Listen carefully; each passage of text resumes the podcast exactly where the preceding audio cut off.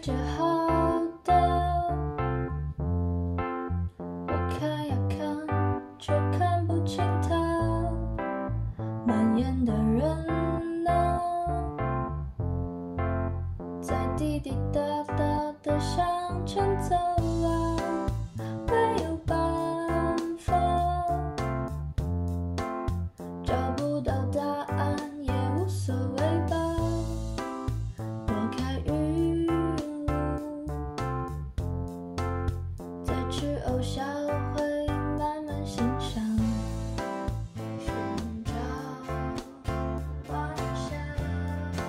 家好，欢迎回到吃藕小会，我是阿水，很久不见，我们终于又回来了。嗯，那今天除了我之外，还有两位熟悉的朋友。大家好，我是俊子。Hello，大家好，我是富贵。嗯，除了富贵和俊子呢，我们今天还有一位新的朋友，叫做王乐乐乐乐乐游，然后他是我们 几个乐乐？你这乐三个三个。叫王乐乐乐游，嗯，对然后这位朋友真的是我们非常偶然，完全在陌生的情况下面突然开始聊天而就是交到的好朋友，然后他的背景也非常的有趣，我们待会儿也可以慢慢了解到。那王乐游同学要不要先来介绍一下自己，打个招呼？大家好，大家好，大家好，大家好，我叫王乐游，呃，我是学音乐的，嗯，然后呢，具体学的啥呢，还挺花哨的，就是一开始是先是学的音乐理论这个专业，我不知道大家对听到这四个字是乐有什么感觉？对，乐理，乐理知识，嗯呃，大家想象的好像是有点像搞科研，其实也不是，就有点像，嗯、有点像类似于古代文学吧，就是类似于你要写文言文儿，有点那种感觉。因为因为你想古典音乐，它等于古典音乐的乐理不就是等于是过去那个时代的语言的语法等等等，然后我就要用古典音乐的手法去写作嗯那种类类似于这种感觉。然后呢，之后又学了就是乐队指挥，学历上是这俩，但是我其实一直是，嗯，我自己认为我的主业是作曲，因为我就是一直啊对作曲比较有一个执念，想要写出点什么好的好的东西。感觉乐理和作曲还是非常息息相关的。按说我也觉得应该是这样的，但是在今天却很奇怪，不是这样的。大家听到作曲想象的是什么？想象的可能是贝多芬啊，想象的是那样的作曲家。对但是现如今的作曲家，现如今作曲这个东西变成了一个很很奇怪的样子啊！大家可能也对现代艺术，嗯，也有点基本的印象吧。就比如说 modern art，就大概是什么样子，就是那种非常有有点意识流的，是我也不知道，就是有点你说不清楚的那种感觉。现在在音乐界其实也是那个成为了严肃作曲的主流，嗯也就是比较相对比较呃实验性的一种那种音乐，成为了现在作曲的主流。所以我这个就反而不能算是作曲，要么我怎么就学的是乐理嘛，对吧？哎，我有一个小小的问题，就是这个乐理，嗯，会不会是作曲的一个基础啊？就他们两个是相当于两条平行线，还是说我只有学了乐理，我才能去作曲？我认为应该是，嗯嗯，但是是实际上它是基并不是。础是吗？我觉得应该是，但是实际上，你看现在很多作曲家，所谓的作曲家，他们写的那个东西，你说好像你也听不出来他们在传统上面有任何的造诣或者有任何的能力。但或者这么说，你说现在的呃那种呃艺术家，就是画家、艺术家，就是现在做那种特别现代艺术的那种人，你你从他们念艺术作品里真的能看出他们的传统的基本功吗？就是你能看出他他们会，他们是不是好像也没有必要去会画油画，或者是懂得什么过去的传统的那些画画上的东西？但其实是现在的这种艺术形式更拓宽了，对吧？就是乐理已经不仅仅是它的这个 foundation 才能，对，嗯，怎么说？那就像刚才的那个画儿的问题，你说到底懂得像绘画，呃就是写实的或者画那种古代风格的那种画儿，到底属不属于画家应该有的基本功之一？嗯，或者说嗯现如今做那种嗯真正现代艺术的艺术家们应该有的，或者真正需要的基本功，这个我觉得其实是有争议的，因为我们看的很多作品，其实你说你真的能看出来他们这个画里边蕴含的那种古典传统的审美吗？好像其实也看不出来，对吧？嗯嗯，可不可以理解成就是现在的呃作曲的门槛会越来越低了？不好说门槛低，问问题就在于还是你怎么选观众。怎么叫选观众呢？因为呃观众的群体不一样，他们对于音乐的标准也是不一样的。咱们就比如说，如果你写文章，你你的观你的观众是那些特别懂文言文的那种大佬们，或者就是在古诗里边泡泡大的那种大佬里面，那你当然就要你写那种诗就非常讲格律，不啦不啦不啦。但是如果你的观众也就是普通人，就哎读个小诗啊，你就写一个小诗啊，然后人家一听一乐，好像也不用去讲究那种，就是嗯就是过去传统语言的那些规矩。就现在基本上也是对我来说，看我我的感觉也是这个样子。就是为什么我就是说老说要选观众，就你给什么人听才能继续，就是你先确定了你要给什么人听，你才能继续往下讨论。说那这样的音乐难不难写，需要需要努力，或者说往哪个方向努力，然后门槛儿什么等等这些才能再去讨论。你现在给自己有观众的定位吗？我的观众定位肯定是有一定古典音乐的语言基础的观众吧，肯定是。嗯。就是说，因为我的我整个成长的经历都是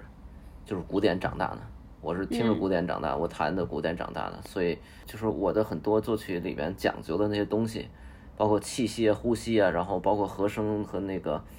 旋律的构造，也全都是在某种程度上是和古典音乐的审美是统一的嘛。所以我的观众绝大部分肯定就是，比如说你学古典音乐的人，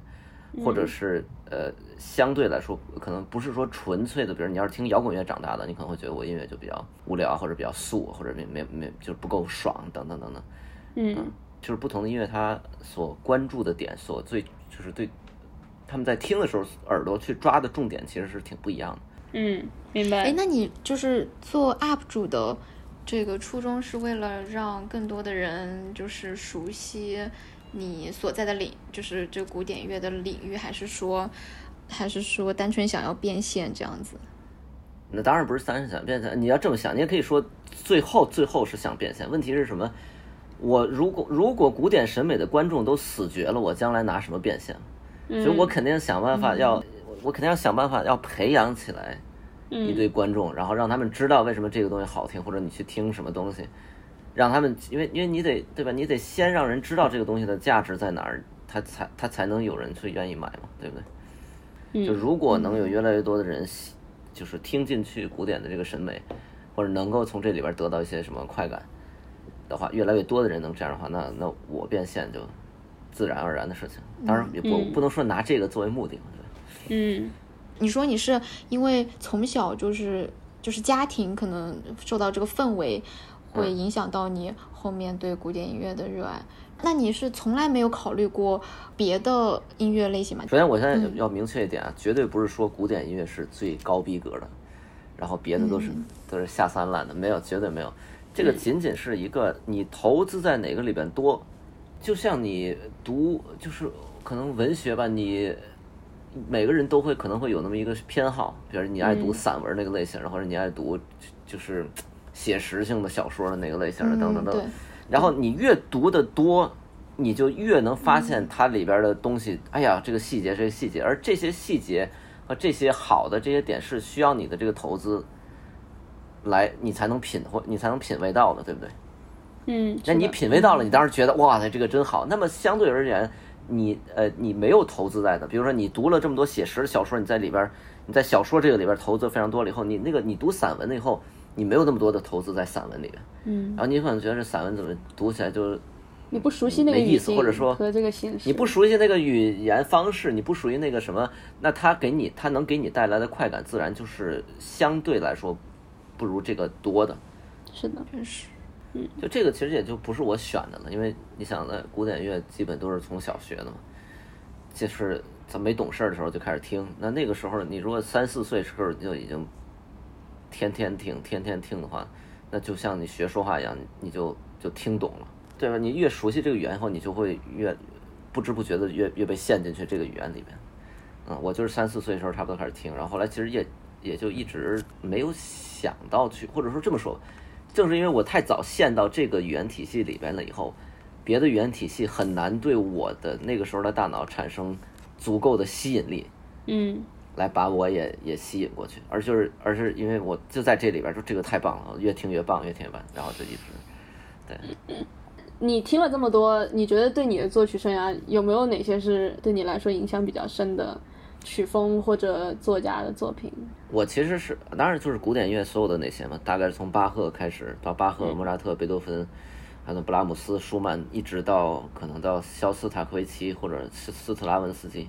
在我我能接受的线就差不多在那儿。再后来就成了那种真正先锋艺术，我我就我也听不懂了，因为语言体系就彻底被打破了。嗯因为你语言体系被打破了以后，你你能听懂的，你能从这个音乐里边得到的那些信息就，我就没办法得到了，你就得从别的方法得到。那我多少就可能没有那么多意思。除此之外，就是另外一条线，那就是就是音乐剧。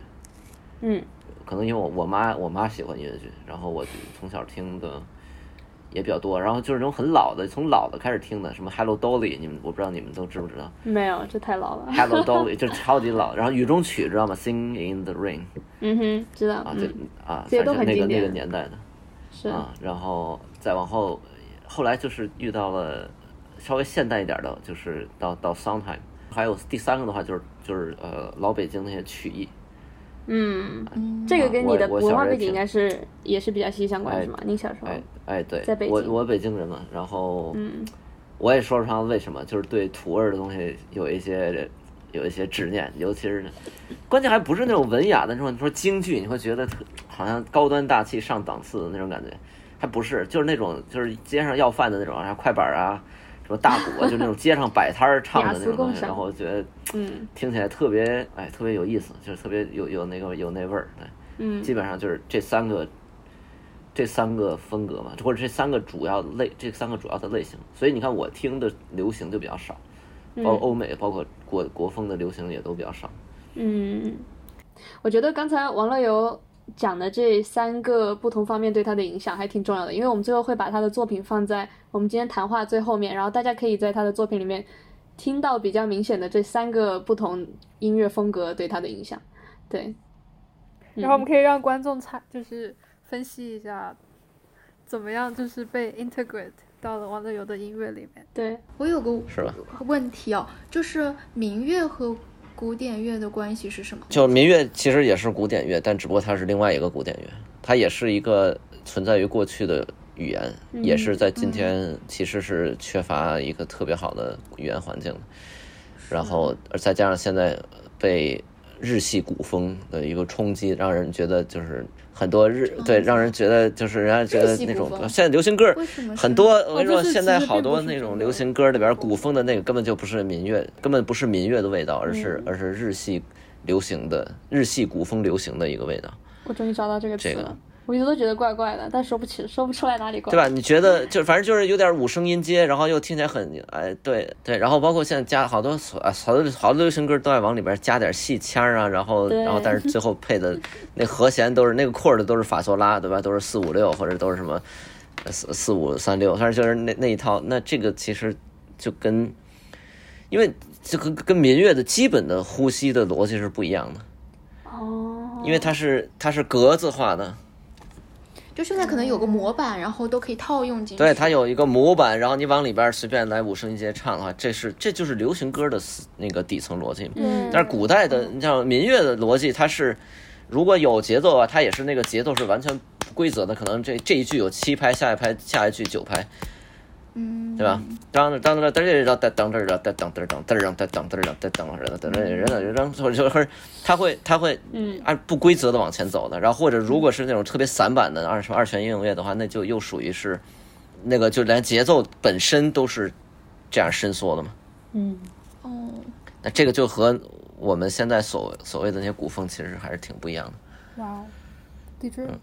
其实有很大的误解。我也没有说哪个好，我没有说现在就对就是就是现它存在即合理，就是存在即会，就是这个东西它存在的就是这样。我只是说就不一样，所以民乐面临的东西其实也是，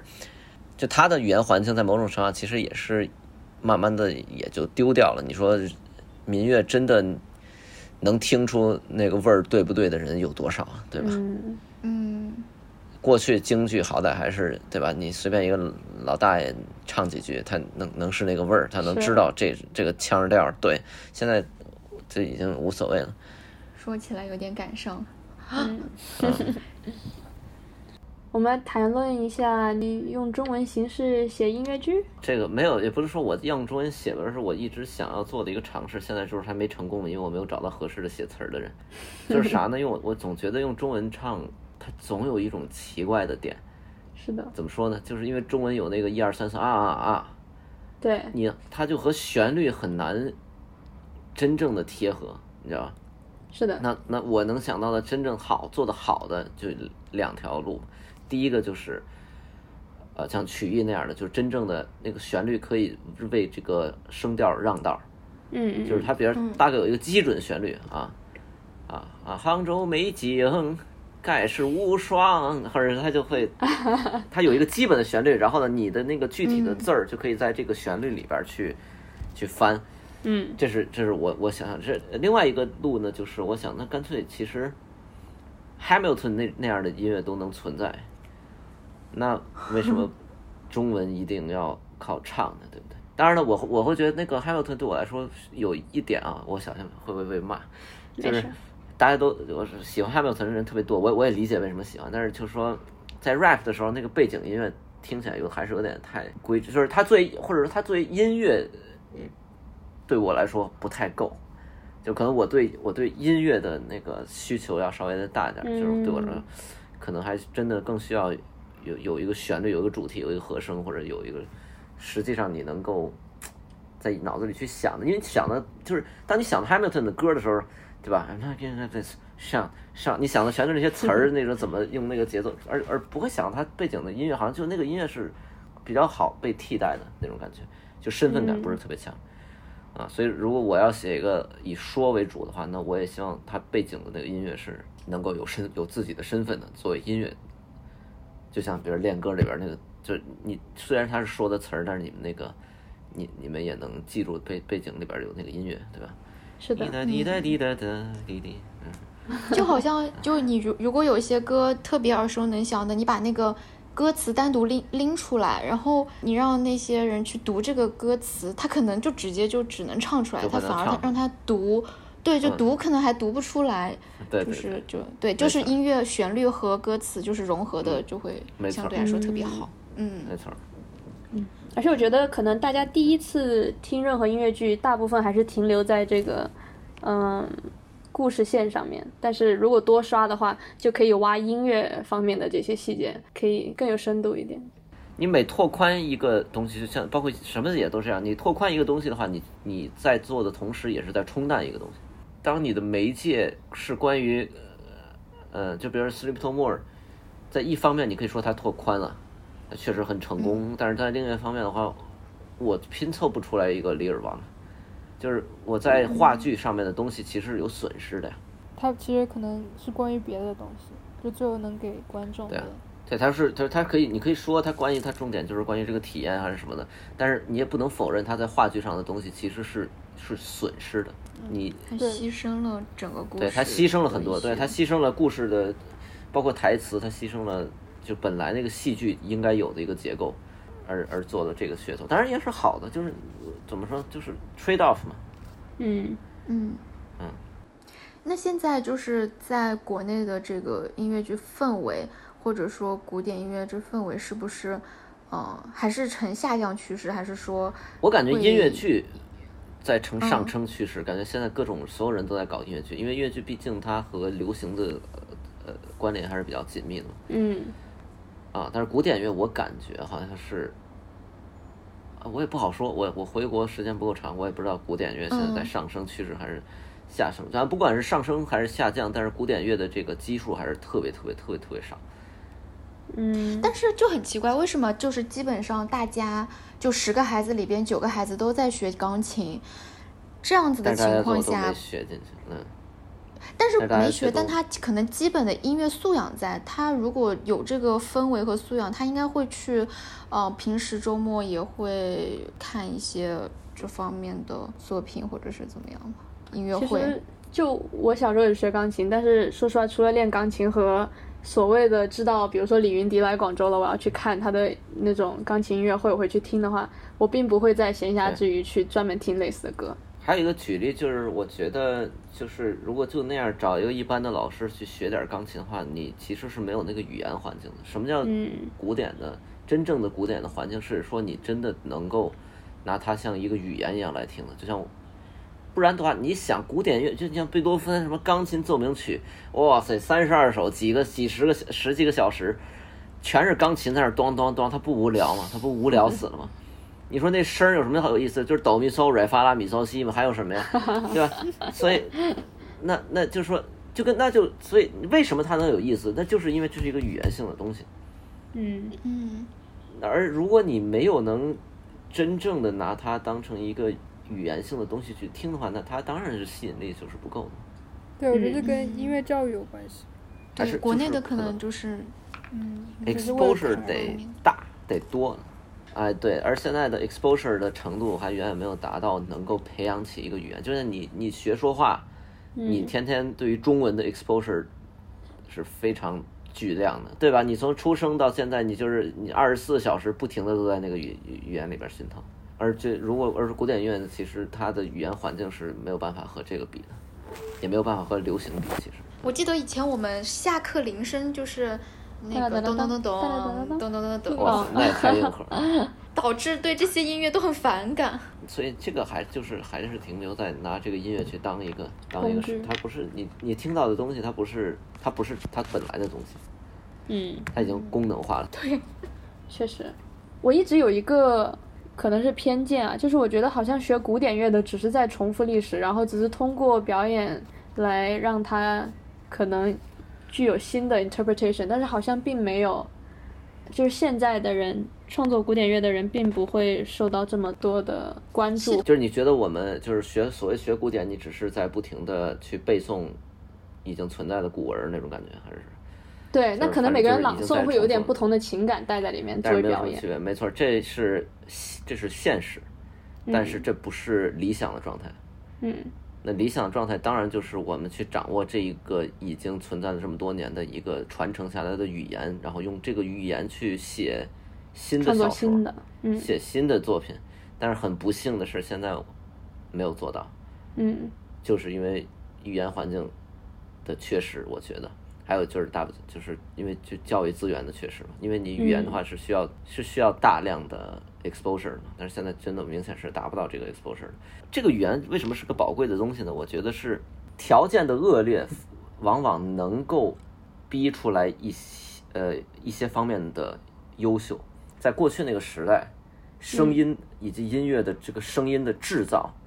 是一件很昂贵的事情，是一件很、很难的事情。就是你想现在你电子一插一个电脑，什么声儿，对吧？你想弄个哗，什么声儿都能出得来，对吧？但是在当时，你需要你制造出来的乐器，你需要把全部精力去投注出来，它就能出来一个嗯的一个好听的一个音高的声音就很难了，嗯对吧？所以你在当时你的条件，你你手里拥有的东西就只有，比如说音高和节奏，嗯而很少有像现在什么电子音效或者啪这个鼓，但是就是所有什么都有。这个恶劣的条件反而逼出了那逼的那些人，就必须要用这些东西去说话，去表达音乐，因为他只能用这个去，你怎么能用光用音高和节奏去表达深刻的东西呢？这不是听起来很难吗？但是就是就是这样逼出来。你的意思就是说，当东西很稀缺的时候，人们只能把一些仅有的东西做到极致，才能逼出这种比较好的作品来。没错没错儿。也就是说，这就是为什么你说你肯定巴赫也就是哆来咪发嗦拉西，贝多芬也是都哆来咪发嗦拉西。嗯，你现在既是 UP 主，有一个要传播和慢慢的引领大家欣赏古典乐的这样的一个使命在，然后同时你还是对吧？你还有自己的作品，就是想要创作自己的作品。你觉得这个商业和你想做这种纯艺术的这种边界在哪里？或者有没有特别大的冲突？就我现在我的音乐都还没有办法商业化，这 个这很，呃，没有了，就是商业化音乐我可以去写了，我我也我也，但是就那些东西跟我学的所有的这些东西的区别还是挺大的，我觉得。嗯，我们待会儿会播练歌，然后大家也会听到。但在这之前，你介绍一下，比如说你的创作过程是如何找到这样的一个平衡啊，或者就是给大家介绍一下这首曲子。呃，我并不是在所有的曲子里边都找到这样，就是如果我就专，比如说我现在就是要写一个严肃音乐话，我也就直直接就按照嗯该严肃的样子去写了。然后这个只是呃我自己也好奇的一个一个探索，就是把我刚才说的，首先就是嗯老北京，然后音乐剧和嗯古典乐，嗯啊、把这几个想办法去结合出来的这么一个产物。所以它是一个比较特殊的一个东西，嗯。好的，那我们今天讲了这么多，我们就先到这里，然后给观众老爷们听听王乐游的作品《恋歌》。对，有空去三连哈，对对对，一键三连，在 哔哩哔哩上面支持他，拜拜。三连两个币，两个币。拜拜，好的，拜拜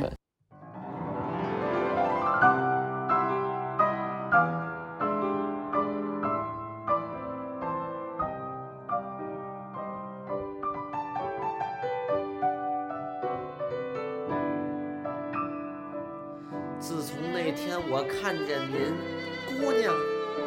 我才开始觉得了生命。您看，往常一顿吃四个馍馍，那天我吃了整整一个锅饼。我那憧憬之味，正如那歇斯特利之心。从那天起，一起十二分，十二分的发痛。那满身的曲线和那双安琪儿的眼睛，我告诉你，我若是敢形容，敢形容便是天大的天大的反革命。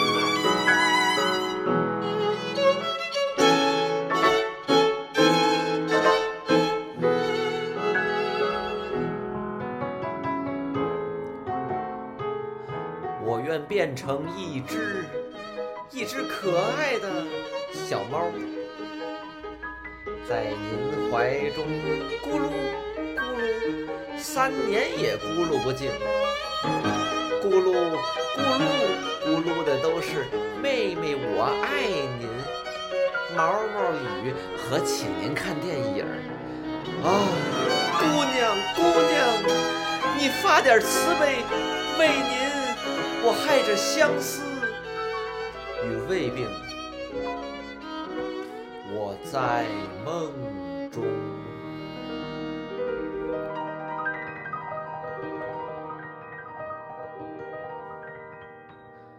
换过您多少声 dear 和多少声 darling，那只因为慈心的姑娘，我还不晓得您的名儿和姓儿。啊，告诉我吧，您是姓张、王、李、赵，还是杨前身的宋？您若不肯，我只好学福尔摩斯，四面八方用科学方法去打听。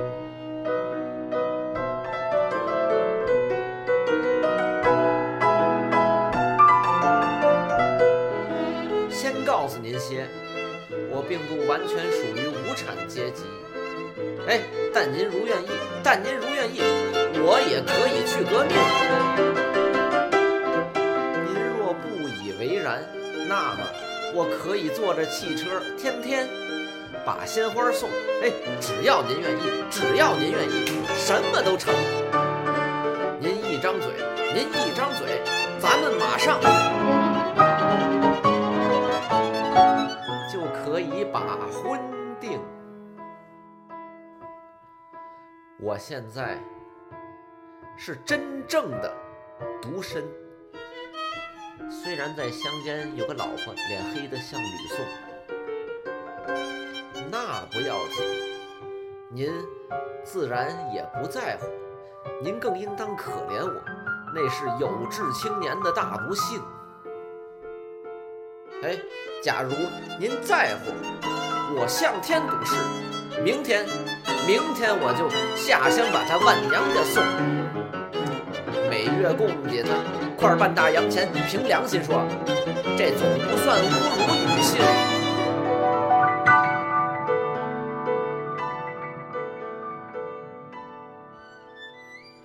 钻石、戒指，您的，我决定去选挑。只等您那玫瑰之唇那么一动，假如我的爱之精，您说是 no，天大的喜，同时坠了井。